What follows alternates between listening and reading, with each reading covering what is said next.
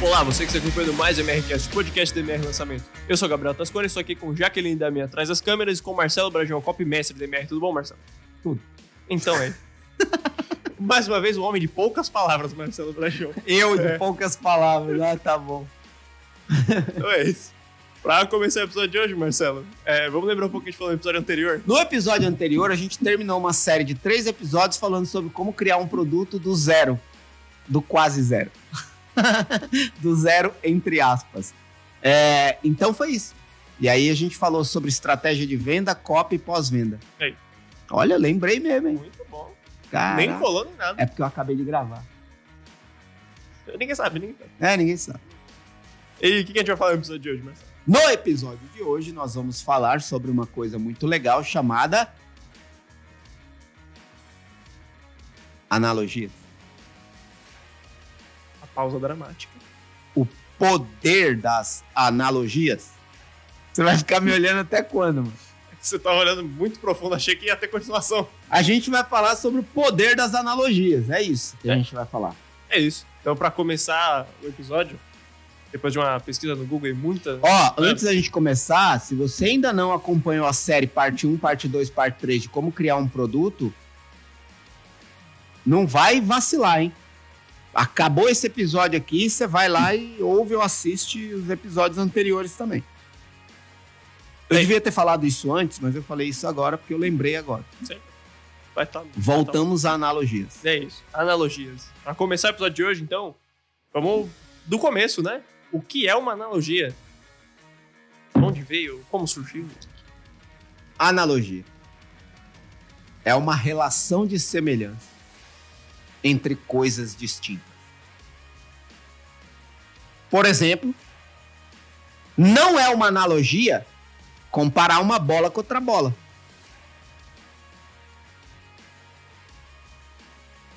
Mas comparar uma bola com o sol pode ser uma analogia. Com a lua, uma laranja com a terra, o conhecimento com o mergulho, a distância com o fechar dos olhos. Essa é mais filosófica. Só se eu explicar você vai entender. Enfim, mas analogia é você pegar coisas distintas e usá-las para ajudar as pessoas a entender alguma coisa. Então, as analogias são usadas geralmente como exemplos ilustrativos de algo que está sendo dito ou que se quer que seja entendido.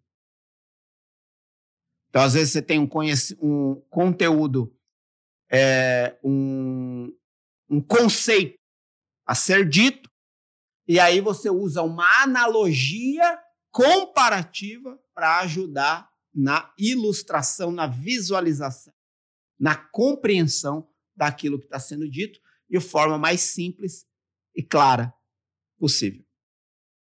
É isso. Uma analogia pra explicar uma analogia. É, a analogia é o famoso quer que eu desenhe. Inclusive, no, no episódio anterior, eu usei uma analogia para falar sobre pós-venda. Né? Então, por exemplo, pós-venda. As pessoas tendem a não mergulhar profundo num conceito e enxergar ele pela superfície. Tudo isso que eu estou falando são analogias. Você não enxerga um conteúdo pela superfície. O que significa um conteúdo pela superfície? Enxergar de forma rasa. O que significa ser raso? Rasteiro. Tudo isso são analogias. Para dizer que você não entendeu o conceito profundamente. E aí eu falei do conceito pós-venda. Tendência é você achar que, você achar que pós-venda é um suporte, ou só é, é resolver o problema de alguém que comprou. Mas eu criei uma analogia mais profunda para mostrar o quanto é importante você valorizar quem já comprou alguma coisa com você, porque essa pessoa que te deu um dinheiro em troca de alguma coisa é que financia o sucesso financeiro que você tem com a coisa que você vende. E aí eu dei um exemplo de pais que mandam um filho para a escola. E aí o filho vai ficar na escola das 8 da manhã às 5 da tarde, só que de repente ele é, sai andando lá correndo e bate a testa numa mesa e abre um taio. Tá tudo bem? E abre um taio lá na testa. E aí a escola vai ligar para os pais e falar: olha, seu filho bateu a testa aqui acidentalmente na, na mesa e abriu um cortezinho na testa. A gente já está tomando os primeiros socorros, mas.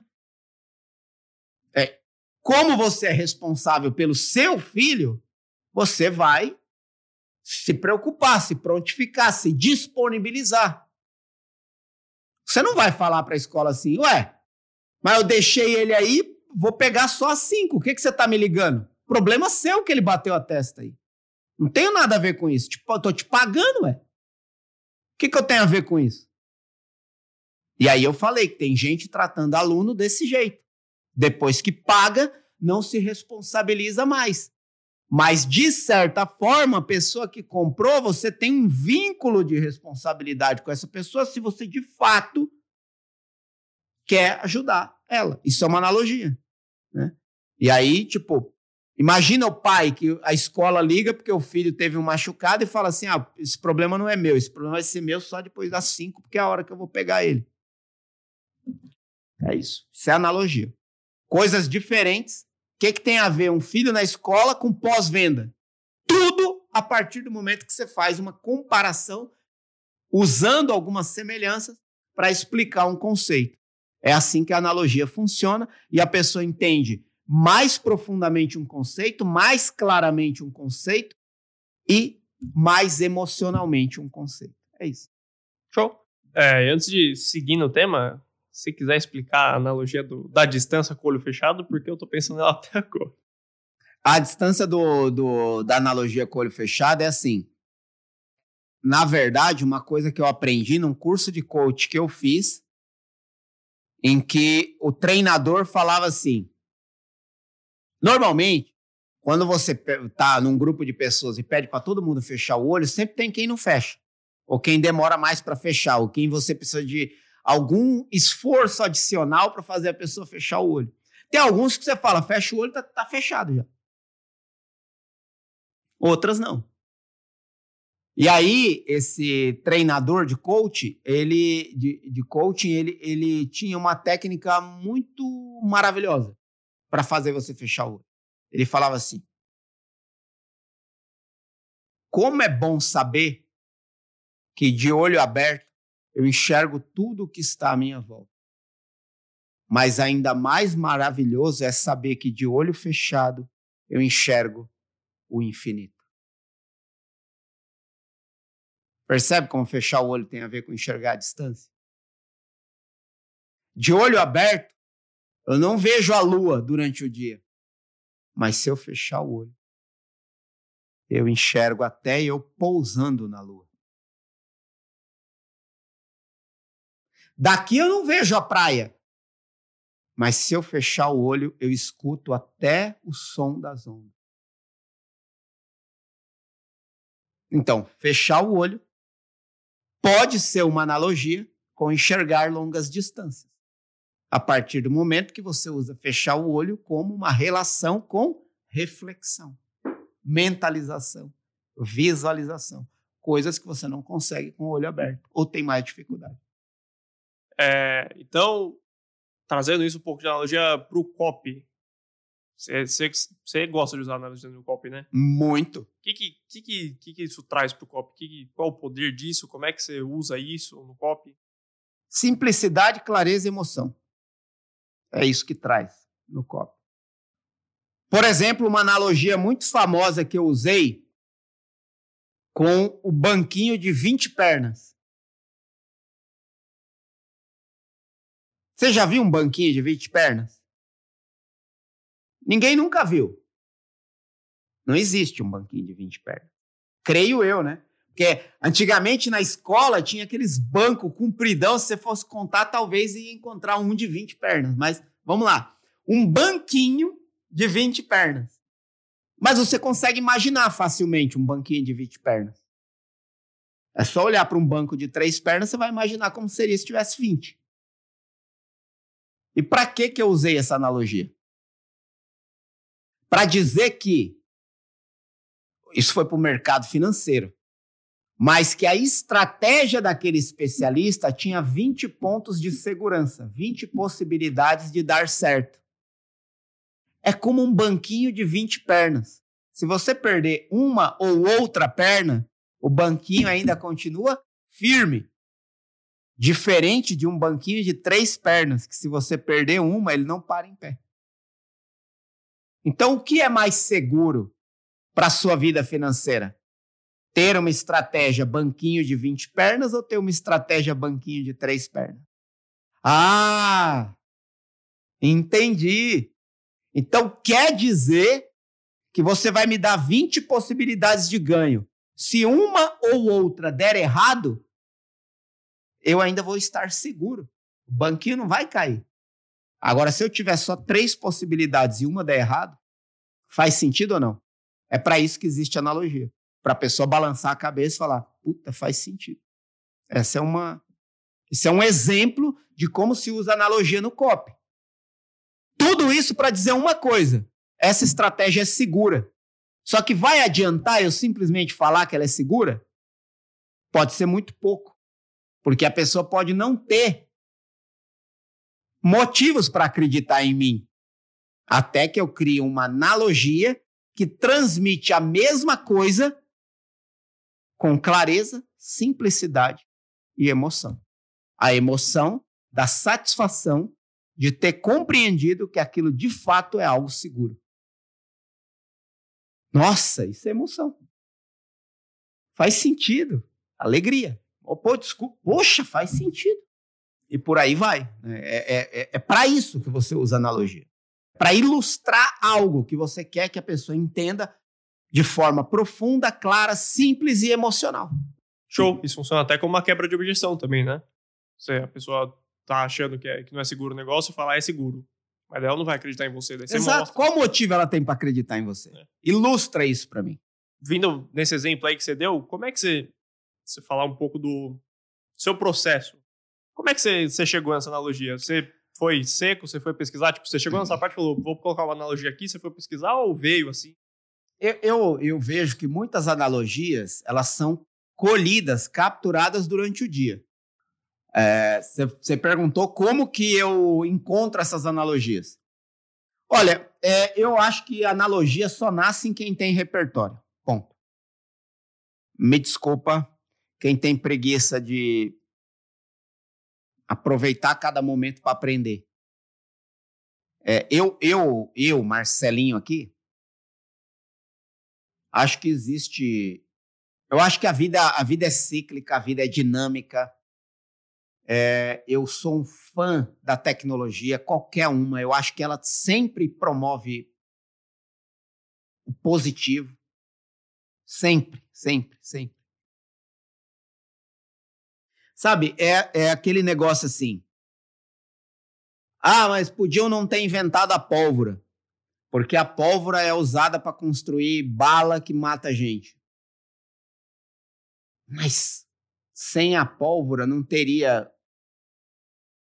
as maravilhosas queimas de fogos que pintam os céus, sem barulho, né? Porque hoje em dia não pode fazer barulho. Mas você percebe? Eu acho que você, to, toda a criação, toda a invenção tem, né? Tem ali o seu mérito, o seu valor. Mas por que, que eu estou falando disso?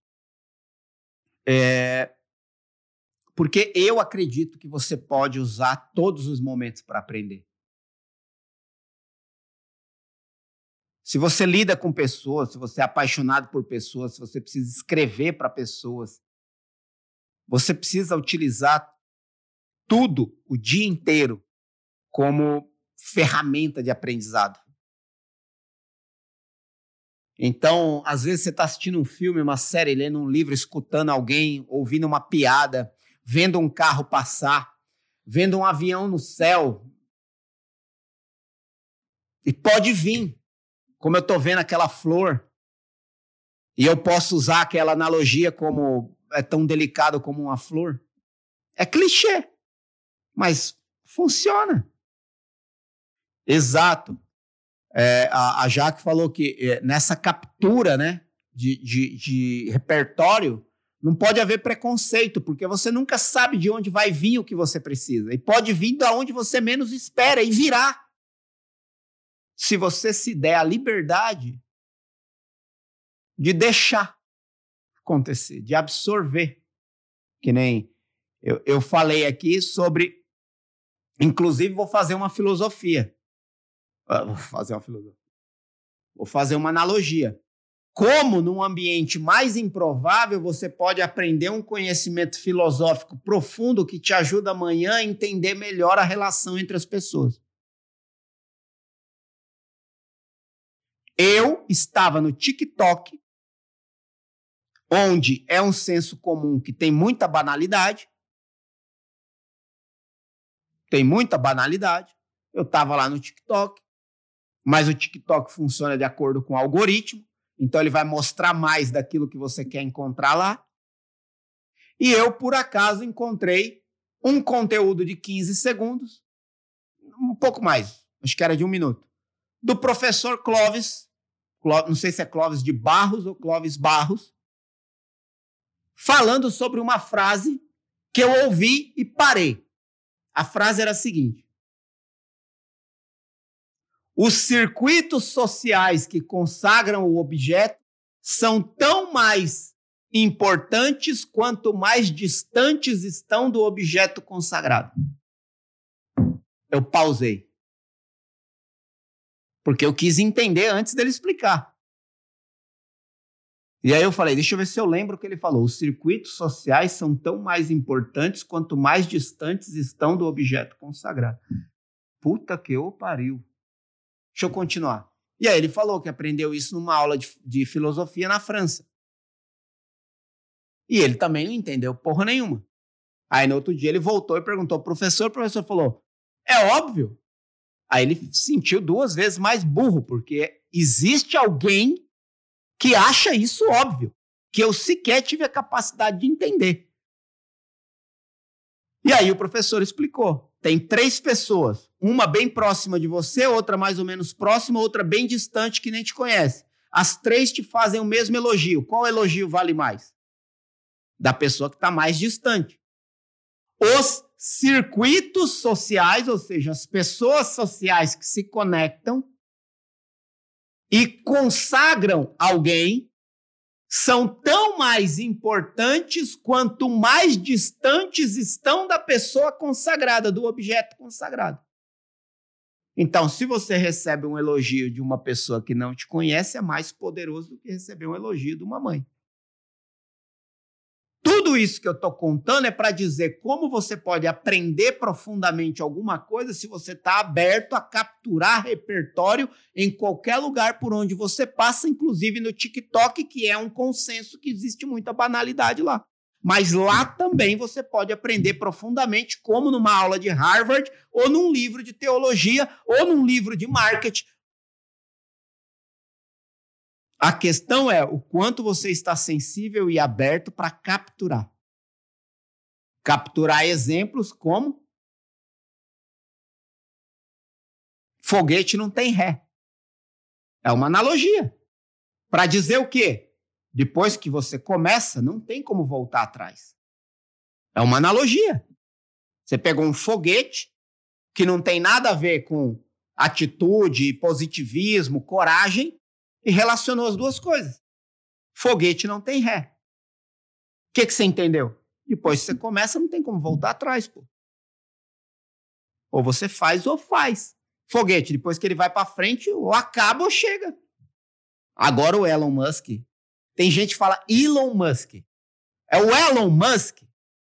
Ele agora fez ré no foguete, né? Lá na SpaceX. Então ele conseguiu fazer um foguete voltar, então de certa forma, esse jargão perdeu um pouco a força, porque vai ter alguém que vai falar que o foguete da SpaceX do Elon Musk tem ré. Mas você ainda continua entendendo o conceito, né? Você pode usar, por exemplo, rojão não tem ré. É, rojão chega e estoura no final, né? Não sei. Mas não tem ré. Mas você entendeu? O poder da analogia é tornar um conceito mais claro, simples e emocional de ser compreendido. Você ilustra. É, show. E depois desse, de todos esses exemplos que você falou, acho que dá para perceber que você não pode se limitar só ao seu mercado, né? Ao seu nicho. Você ficar procurando, sei lá, só lendo coisas do que você trabalha, do que você estuda. Essa é a coisa mais inútil que existe. Você vai se tornar um radical ativista fundamentalista daquilo que você faz. É a coisa mais chata da sociedade. É um radical ativista fundamentalista. É uma pessoa que não tem repertório, não se abre ao diferente, não conversa com as partes e não tem capacidade nenhuma de evoluir cognitivamente, intelectualmente, emocionalmente, relacionalmente. Ponto final. Não tem. É uma pessoa limitada, reclusa, tapada. O que, que é tapado? Tapado não é um xingamento. É tapado. Olho tapado. É visão tapada. É uma pessoa que colocou um. Como é que chama aquilo de cavalo? Cabresto. Não, cabresto é de pôr nas costas, pô. Aquilo lá é um. A viseira. É cabresto que põe assim? Procura, procura, procura. Ó, isso é uma analogia, pô. Muito bem. Então vamos lá. É, por exemplo, é, é como você ter um cabresto com uma viseira que te impede de olhar em volta. E o que é isso que eu acabei de fazer? Uma analogia do quanto uma pessoa pode ser limitada na sua visão e na sua experiência, como um cavalo fica quando é colocado nele um cabresto, com uma viseira. Que ele só consegue enxergar limitadamente um raio de visão limitado. Quando você tira a viseira, o cavalo consegue ver mais amplamente. Se ele puder virar o pescoço, sem o cabresto, que o cabresto, uma, um dos objetivos do cabresto é manter o pescoço do cavalo reto. Para ele não ver em volta. Então, uma pessoa que não busca repertório num ambiente diferente do que ele está familiarizado é uma pessoa tapada. Tapada. Escolheu tapar os olhos. E não dá para você evoluir na comunicação, em lidar com pessoas, em escrever para pessoas, se você for uma pessoa tapada. Porque está acontecendo alguma coisa do seu lado e você está escolhendo não olhar. É, eu vejo que as analogias elas nascem da sua do seu da sua bagagem de repertório. E o que, que é uma bagagem? Uma bagagem é uma coisa que você leva consigo. Outra analogia. E para que que você leva uma bagagem? Para se você precisar de alguma coisa, você abrir a bagagem e pegar o que você precisa. Então, o que, que é o repertório? É uma bagagem de utensílios, de coisas que mais cedo ou mais tarde você vai precisar na sua jornada. Eu estou batendo muito na mesa. Mas dá para entender onde eu quero chegar? Repertório, gente. Repertório. Ah, mas eu sou católico. Mas vai lá conhecer quem não é. Vai lá escutar quem não é. Não tem problema, gente. Você não está traindo Deus, não. Você está só ouvindo, olhando, se abrindo, porque não é todo mundo que pensa e acredita como você. Você pode restringir toda a sua vida a isso? Pode. Mas a tendência de você ficar alienado, ser uma pessoa alienada, é muito grande. E se tornar um radical, ativista, fundamentalista chato. E você pode ser um radical, ativista, fundamentalista legal. A partir do momento que você. Eu acho que, na verdade, são incompatíveis. O fundamentalismo é incompatível. Mas você pode ser uma pessoa radical, ativista, aberta. Mano, a, a lei da, da guerra lá, como é que é? A arte da guerra. O que, que você faz com o seu inimigo? Conhece. É mais importante conhecer o inimigo do que eliminar. Então, se você é um radical ativista e quer continuar sendo, tá tudo certo. Mas o seu próprio radicalismo ativista vai depender do quanto você conhece o que você combate. Senão, existe uma dificuldade muito grande de você ter argumentos sólidos o suficiente para, inclusive, um dia converter alguém que não pensa como você a pensar como você. Copy é também isso. Então, o que eu falo de da onde vêm as analogias? Conhecimento, repertório, experiências e escolher não ser tapado. Simples assim. Ah, é, é, que nem a Jaque fala aqui. Nossa, é, eu adoro é, é, filme chinês. É filme, né? Série chinesa. Você já assistiu uma? Aí você vai, você vai aí na sua cabeça e falar não. Então como é que você pode dizer que é bom ou que é ruim? Qual é a percepção que você tem? Qual é a análise que você fez? Qual a comparação que você fez? É tudo subjetivo. Então não me vem dizer que é ruim. Porque você não tem argumento suficiente para dizer que é ruim, porque você é tapado, nunca perdeu tempo assistindo. Na verdade, não é nunca, não é nunca investir o tempo assistindo tempo suficiente para poder comparar e dizer algo que vale a pena. Aí, se você já parte do princípio preconceituoso de que uma série chinesa só pode ser ruim, você é tapado. Você pode continuar o resto da sua vida defendendo isso? Pode. Mas a partir do momento que você nunca assistiu uma, você não tem um mínimo argumento comigo para eu acreditar em você. Porque você está olhando só uma, um tipo de série e está querendo se aventurar em criticar alguma coisa que sequer você conhece. Com que mérito? E tome analogia, porque esse episódio inteiro foi só analogia para mostrar o quanto a analogia é poderosa o suficiente para te fazer entender uma coisa de forma clara, simples e emocional. E eu, inclusive, estou provocando você a olhar para dentro de si e perceber o quanto você é tapado. Quanto eu ainda sou tapado. Porque não adianta também eu, com esse discurso, é, é, é, é, é me achar o, o, o cara dos caras. Não, tem muitas áreas que eu ainda sou tapado. Então, a, a, a, arte de quem quer se abrir a um repertório maior para ter mais condições de encontrar analogias que, vai, que, que vão encher a sua bagagem para que um dia na jornada você possa utilizar. Tipo, poxa, aqui ficaria bem uma analogia. Deixa eu procurar aqui na minha bagagem. Aí você vai lá, abre o zíper da sua bagagem. Pô, essa analogia fica legal aqui. Você vai lá e põe. Porque um dia você pensou no banquinho de 20 pernas que encaixa bem aqui.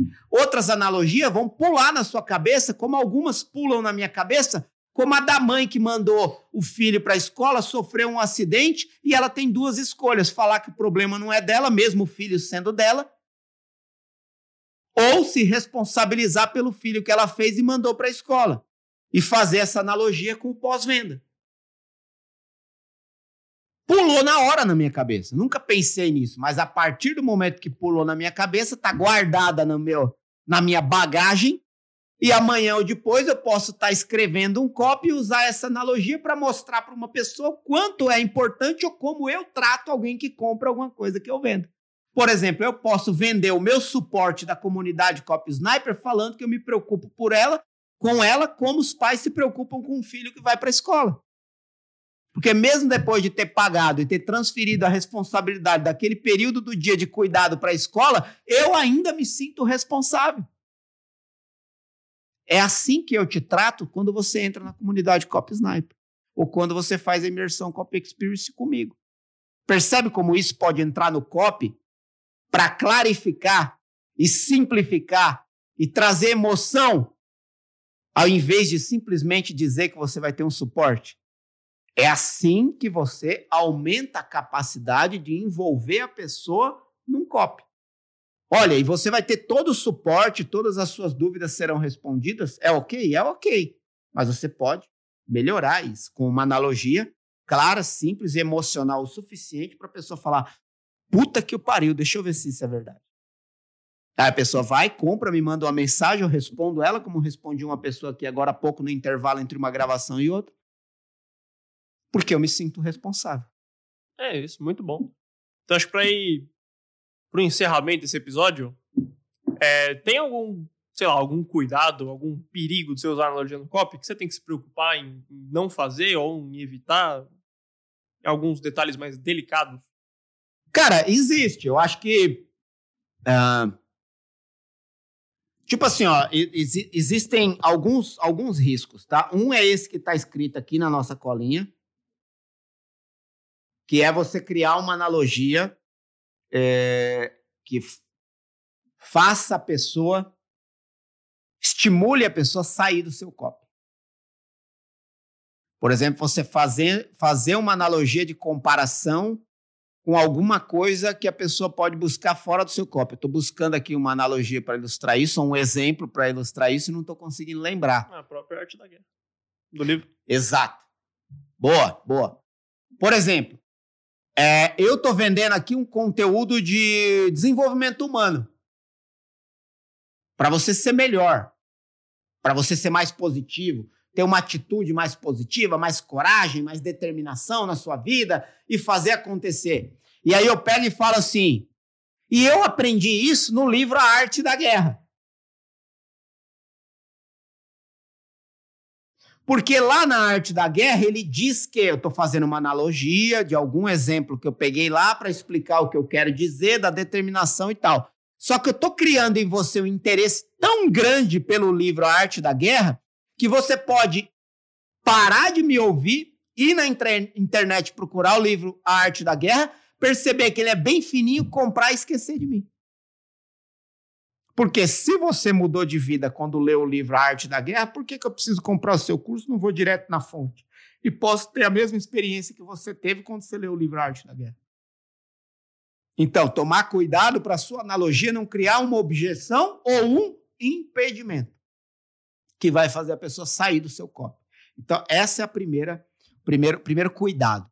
Outro cuidado são as analogias que podem incomodar a sua audiência por algum conteúdo que desconecta de algum tipo de pensamento da sua audiência. Por exemplo, é, você não sabe qual é o perfil político, por exemplo, da sua audiência. E você usa, uma analogia com o Lula, por exemplo. Ou com o Bolsonaro, por exemplo. Ou com o Geraldo Alckmin, por exemplo. Ou com o Enéas, por exemplo. E provoca em uma parte da sua audiência uma reação contrária ao que você está explicando, simplesmente pelo fato de você ter usado um elemento que incomoda muita gente. Por exemplo, eu tenho um exemplo que eu dou na imersão Cop Experience que envolve política. De forma categórica. E, a, e as pessoas reconhecem que mesmo não gostando da pessoa que eu mostro, o que ela fez é melhor do que o que o outro fez. Mas você precisa de um contexto, porque senão você pode simplesmente usar analogia e a pessoa falar: ih, olha esse idiota aí, e parar de te seguir por isso. Então, e aí pode ser um conteúdo machista, feminista, sexista, discriminante, preconceituoso. E, e preconceituoso sobre qualquer coisa. Né? É, é isso. Então, eu acho que é, ter essa sensibilidade. Pô, isso aqui pode afetar negativamente uma parte da minha audiência que eu não quero perder. Agora, tem pessoas também que escolhem esse caminho da polêmica, do confronto, da briga mesmo, para se estabelecer no mercado. E tá tudo certo. A questão é fazer isso de forma consciente e saber se você, se você vai aguentar o tranco. É só isso. Né? E essas pessoas, elas também elas vão nichando com o tempo, né? Elas não deram a cara xingando todo mundo, falando. Exato. Essa é uma base já preparada. Exato. Por exemplo, você quer ter uma audiência qualificada? Escolhe um lado, Bolsonaro ou Lula, e sai defendendo. Você vai ter uma audiência qualificada. Fervorosa até. Mas é só aquela audiência. Você não vai conseguir expandir além daquilo. Né? Então, esses são os cuidados que eu acredito que são importantes de serem considerados todas as vezes que você pensa numa analogia. Outras analogias são simples e, e, e, e, podem ser usadas sempre com todo mundo, o que sempre vai ajudar a pessoa a entender melhor aquilo que você está querendo explicar. E cria um cenário emocional. Cria um cenário. E o cenário emocional é muito importante para explicar, às vezes, coisas frias coisas comuns. Né? É, por exemplo, quando você vive uma experiência de forte impacto emocional, é como você implantar um drive na cabeça. Ó, analogia. Não vai acontecer isso desse jeito. Você não vai pegar um drive e implantar na cabeça. Ainda não, pelo menos. Mas uma experiência emocional forte pode implantar um drive na sua cabeça. Vou dar um exemplo aqui. Eu sempre quis ter filho.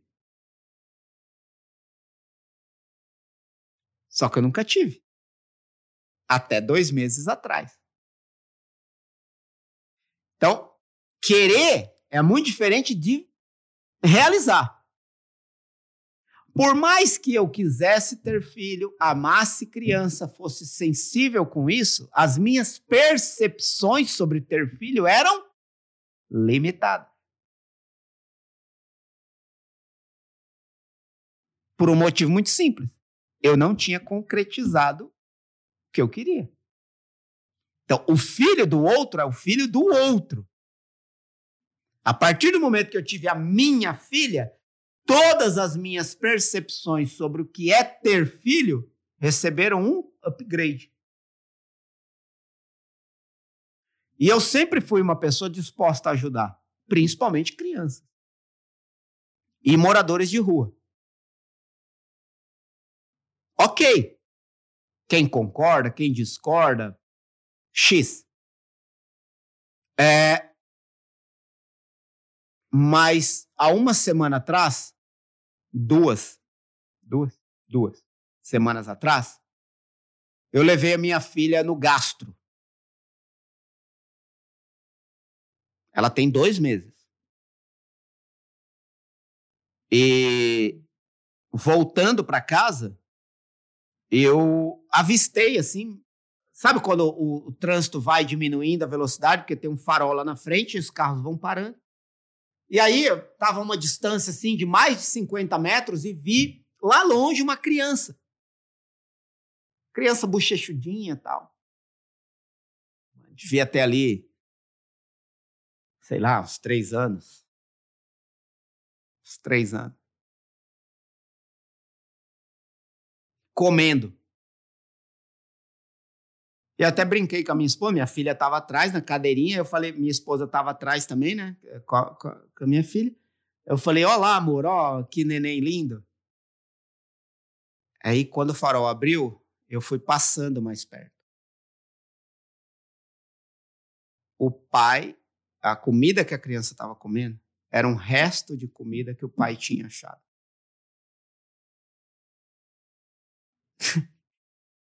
Não dá, cara. Não dá. Não, não importa o que aquele pai fez na vida, a condição de vida dele, se ele é bom, se ele é mau. Eu não consegui. Eu andei mais 10 metros, parei o carro chorando compulsivamente, saí e dei o dinheiro suficiente para ele comprar uma despesa. Vai ter gente que vai dizer: ah, o que, que ele vai fazer com o dinheiro?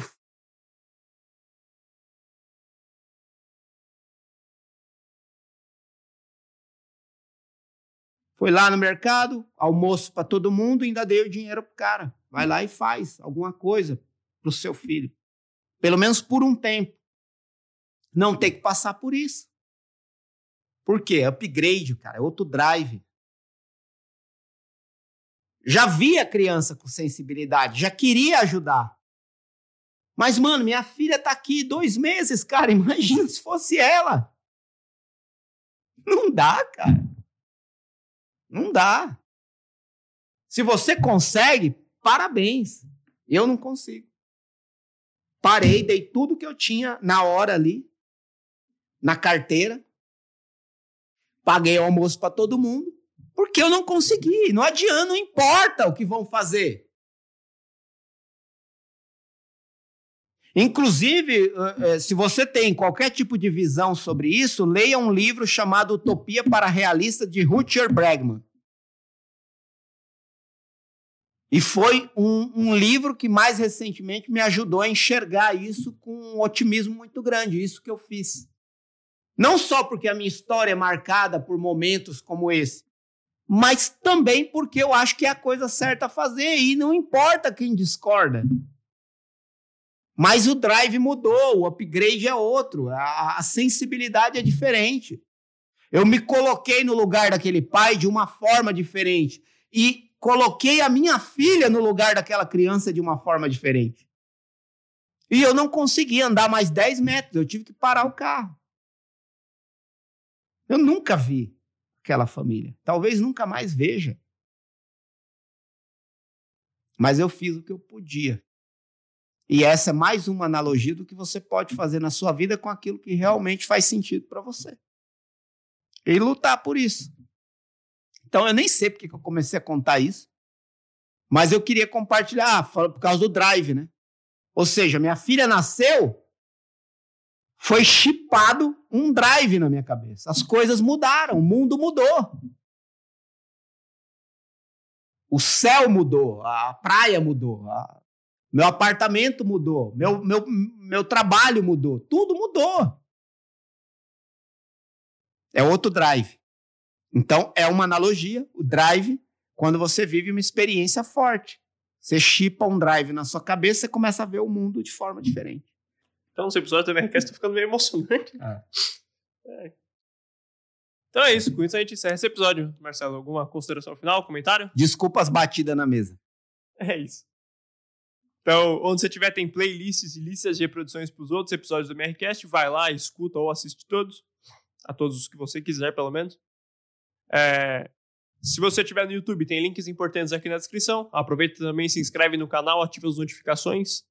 Deixa seu like, deixa um comentário aqui embaixo falando o que você achou, sugestão de tema, alguma coisa. Se você estiver no Spotify, você vai no Instagram do Marcelo, arroba Marcelo Bragion, que tem os links lá, ou você vem aqui para esse vídeo no YouTube, dá um oi pra gente. E é isso. Muito obrigado a você que acompanhou até aqui, até mais.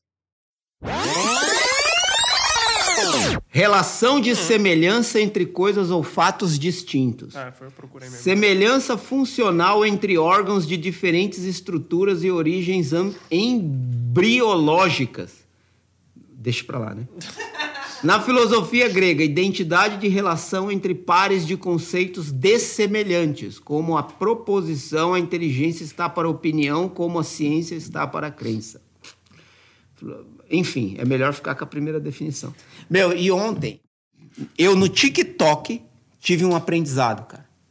Eu cheguei à conclusão de que você é capaz de aprender qualquer coisa, até um ensinamento disruptivo que vai mudar a sua vida no TikTok. Eu vi um trecho, um trecho muito curto de 15 segundos numa palestra do professor Clovis. E ele é e ele disse assim, que uma vez ele estava numa aula de filosofia na França e o professor disse: que eu esqueci a primeira palavra. Peraí que eu vou lembrar. Não é organismos. Não é a gente. É os. Peraí. Peraí que isso faz parte do meu exercício. Ai, caramba, como é que é, mano? Os, os sociais. Os circuitos sociais que consagram o objeto são tão mais eficazes quanto mais distantes estão do objeto consagrado. Os circuitos sociais que consagram o objeto são tão mais eficazes quanto mais distantes estão do objeto consagrado. Exatamente esse era o conteúdo. E aí ele não entendeu. Ele voltou no outro dia, levantou a mão e falou: O senhor disse ontem que os circuitos sociais que consagram o objeto são tão mais importantes quanto mais distantes estão do objeto consagrado. Aí o professor, sim. Eu não entendi nada. E o professor, mas é óbvio. O que você não entendeu? É óbvio. Aí ele se sentiu duas vezes mais burro. Porque para alguém isso é óbvio. Aí o professor falou: Vou te contar uma história. Vamos supor que tem três pessoas. E as três te fazem o mesmo elogio. Tipo, você é maravilhosamente excelente e competente. Só que uma pessoa é da sua família. Convive diariamente com você. E tem um grau de estima por você muito grande. A outra pessoa é um amigo ocasional do trabalho, que viu você fazendo alguma coisa, te conhece ali do dia a dia, mas viu você fazendo alguma coisa e fez esse elogio. E a outra pessoa, um absoluto desconhecido. Qual desses três elogios tem mais valor? Do desconhecido. Por quê? Porque ele está mais distante. Os circuitos sociais que consagram alguém são tão mais eficazes e válidos quanto mais distantes estão do objeto consagrado. Então, se tem muita gente me consagrando, eu não posso olhar para a consagração que a minha mãe está me dando, porque é óbvio que a minha mãe vai falar bem de mim. A questão é o que está falando de mim alguém que não convive comigo, que não me conhece. Porque o elogio de alguém distante consagra mais o objeto do que alguém do qual se espera a própria consagração. Um pai vai falar bem de um filho.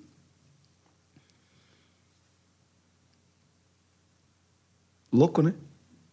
Os circuitos sociais que consagram o objeto são tão mais eficazes quanto mais distantes estão do objeto consagrado.